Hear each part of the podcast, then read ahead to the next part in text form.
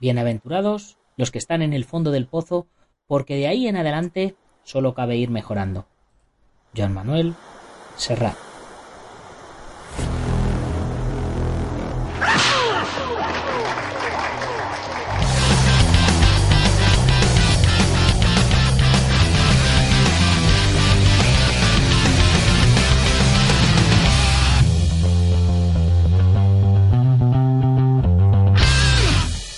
Muy buenos días a todo el mundo, soy Nacho Serapio, director y fundador de Dragon, y te doy la bienvenida a un nuevo episodio de la edición de verano de Dragon Magazine, tu programa de artes marciales y deportes de contacto.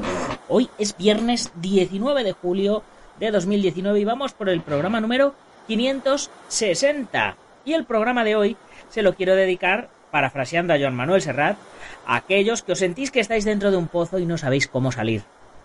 No os rindáis porque de todo, creerme, de todo se sale.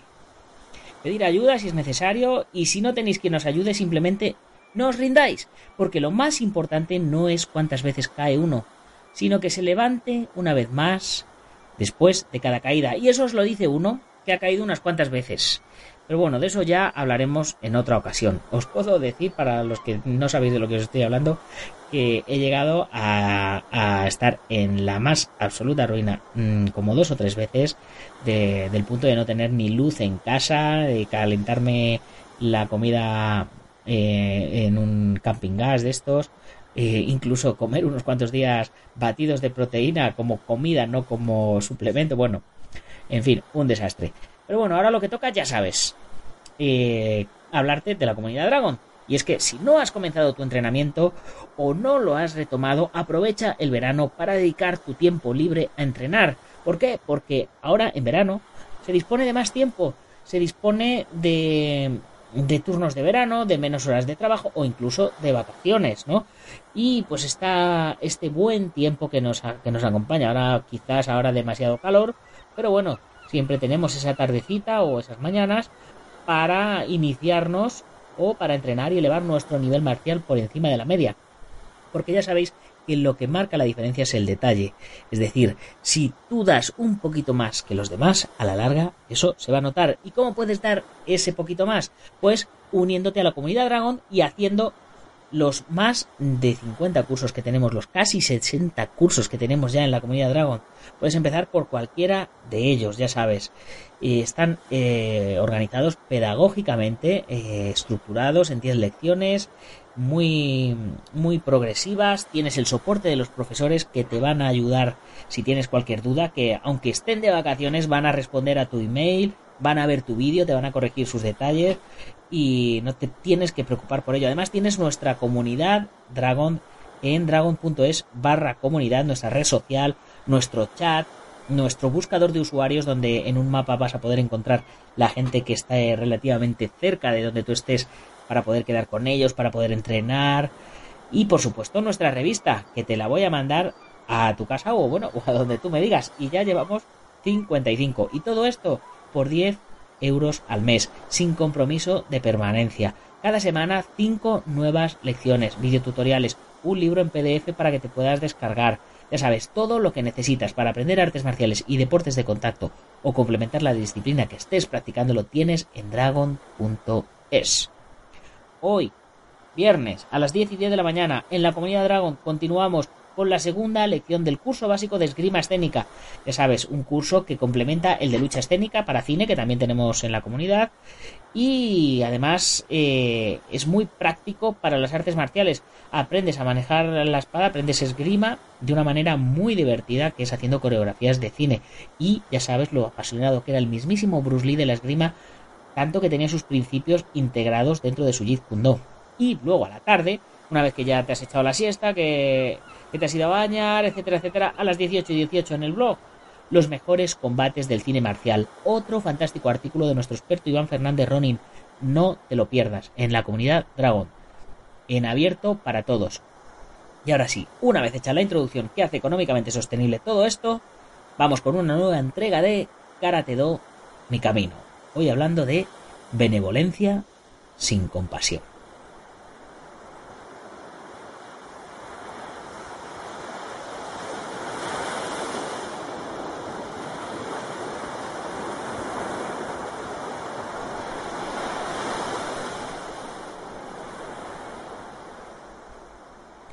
Cerca de la casa de mi abuelo, sobre una gran cuesta, había un denso bosque llamado Bengadake.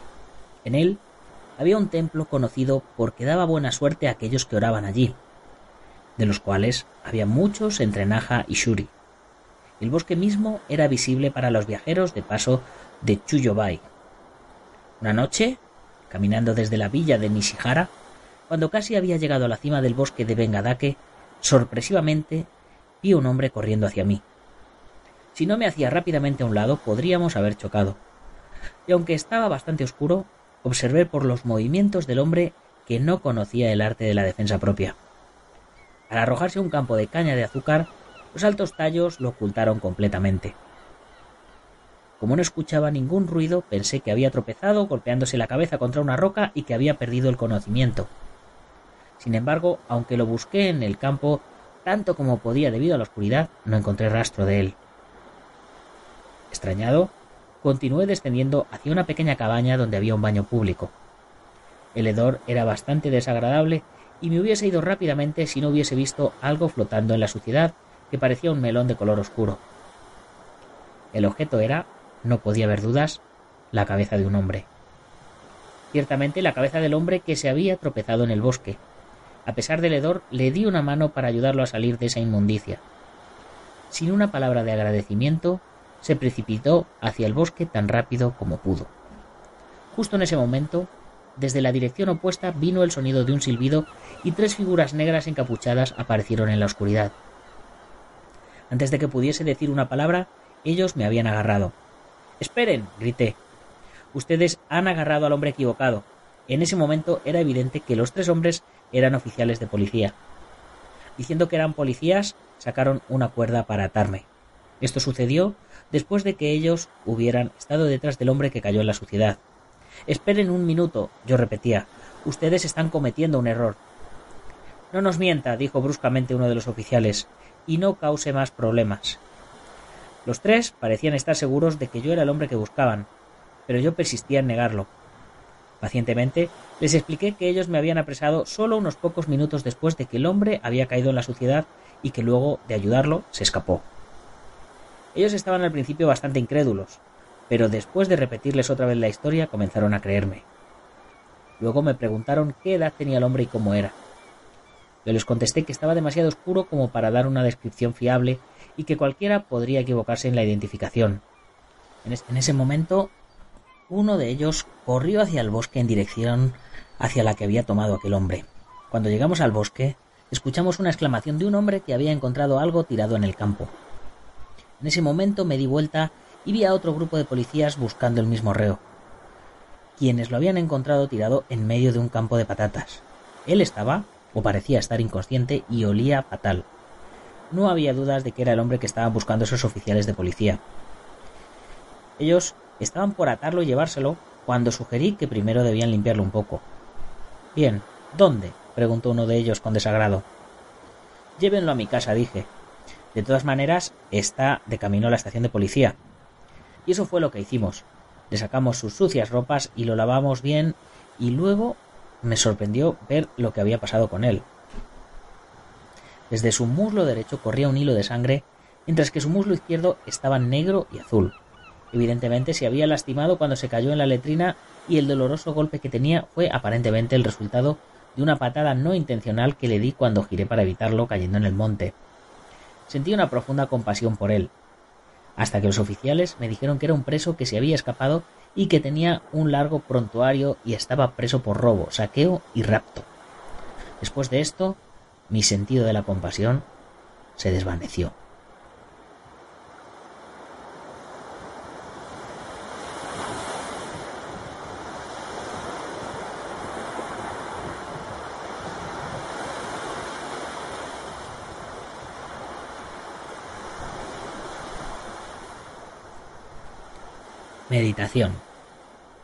En la parte norte de la isla de Okinawa, en la ciudad de Kokurio, hay una villa costera llamada Motobe, y cerca de esta, también sobre la costa, hay una aldea conocida como Shaka.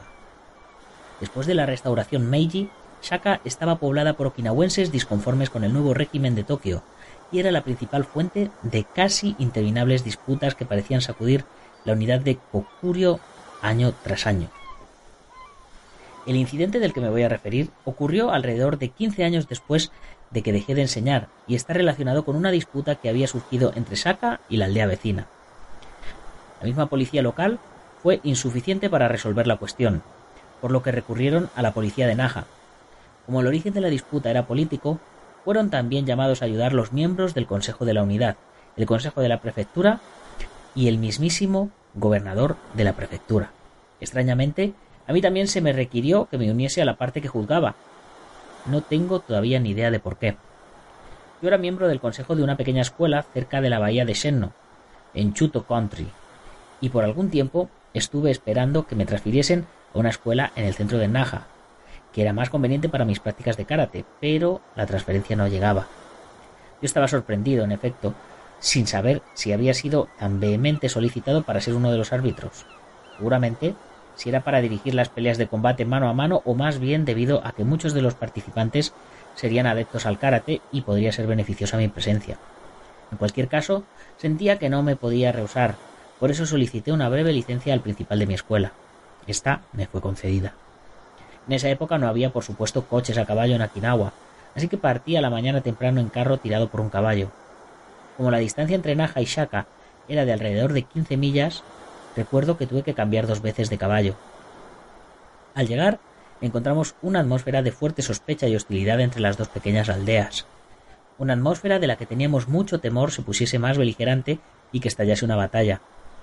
Resolvimos ejercitar el mayor tacto en un esfuerzo para mantener el asunto bajo control.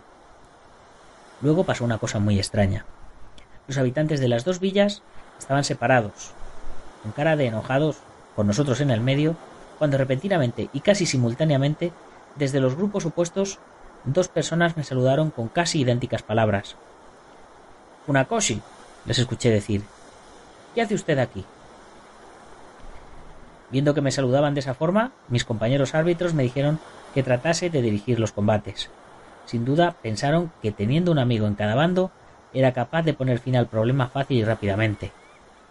Pero de mi parte me sentía un poco optimista y sabía que una palabra equivocada podía conducir a una pelea que llevara a perder la paz por mucho tiempo. Sin embargo, acepté el trabajo. Decidí ser tan cortés y tan imparcial como fuese humanamente posible, escuchando cuidadosamente los argumentos de ambas partes. Esto hice, pero hubo momentos durante ese día y el siguiente que me parecieron que iba a ser atacado por una muchedumbre enojada, primero de una aldea y luego de la otra. Sin embargo, cuidé mi cabeza y mi paciencia y no hice nada imprudente y la amenazante violencia no se materializó.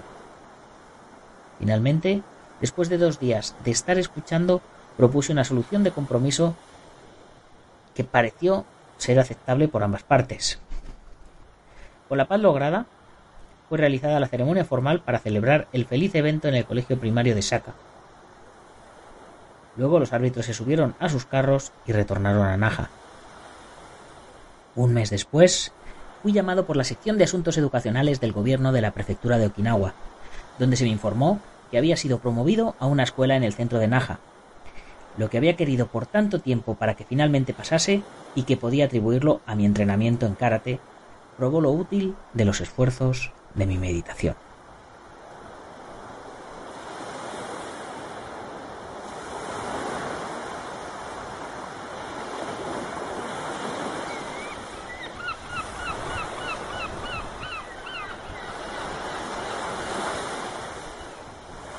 Y con esto terminamos nuestro programa de hoy. Fijaros que nuevamente mm, el maestro insiste en la capacidad de las artes marciales para hacer otra serie de cosas que no son artes marciales, ¿no? Que son evitar peleas, que son eh, la resolución de conflictos, etcétera. Eso para mí me parece, pues como digo siempre, me parece mucho más importante todo lo que hay detrás de un puñetazo, de aprender a dar un puñetazo, que, de, que del hecho de golpear con ese puño en sí.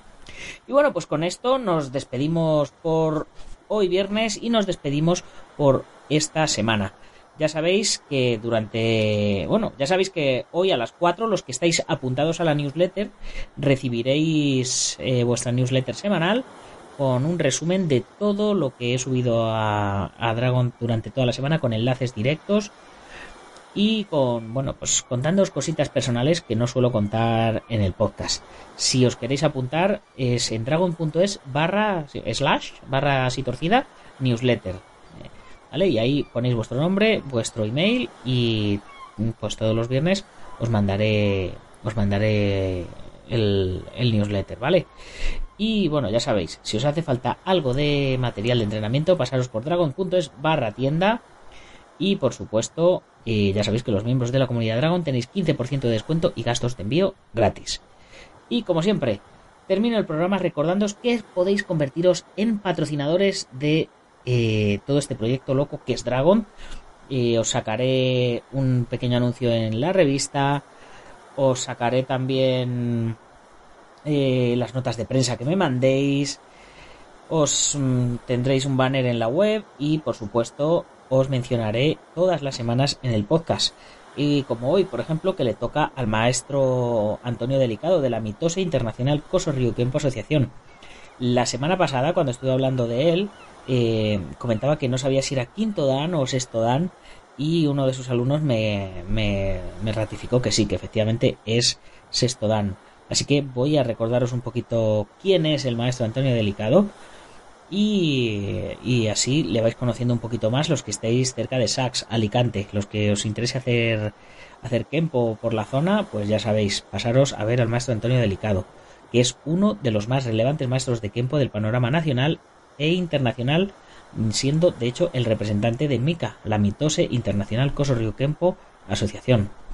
Él eh, comenzó a hacer karate Sito Ryu cuando tenía tan solo 10 años y ha llegado ni más ni menos que a cuarto dan de karate por la Federación de Karate y a sexto dan de Kempo, que ahí es nada, su, su dojo principal está en Sachs, también da clases a alumnos en el Colegio Público Cervantes y tiene varios alumnos ya que son instructores, que se dice pronto. Y bueno, ¿qué más os puedo contar de él? Que ha practicado, aparte de karate y kempo, practicó judo, ninjutsu, kickboxing. Y. Y bueno, su primer contacto con el kempo fue en el 95, de manos del maestro Miguel Rivas. Y en el 2004 ya decidió enfocarse, hasta el 2004 estuvo compaginando la enseñanza y aprendizaje del kempo y del karate por separado. Y ya a partir del 2004 se volcó a full con el kempo. Y bueno, pues eso le ha llevado a ser el representante en España de, Tomás Barromitose. Así que, Antonio, lo que te digo siempre, tenemos pendiente esa portada y esa entrevista. No sé si me oirás o no, pero aquí te lo dejo. Y ya sabéis, eh, a, los que a los que estéis interesados en la revista, pues eh, a través de la web podéis suscribiros, podéis comprar números atrasados o uniros a la comunidad Dragon, que es lo que yo personalmente más os recomiendo. Tenéis acceso a todas las revistas en digital y cada mes os envío en papel la, de, la del presente mes. Ya sabéis, si os ha gustado el podcast, compartidlo con vuestros amigos, si no con vuestros enemigos, pero compartidlo, ponerme una buena valoración y ponerme un comentario, darme feedback, ya sabéis, acepto opiniones, sugerencias, comentarios, sobornos, lo que vosotros queráis. Pasar un muy buen fin de semana y nos escuchamos el próximo lunes. ¡Gámbaro!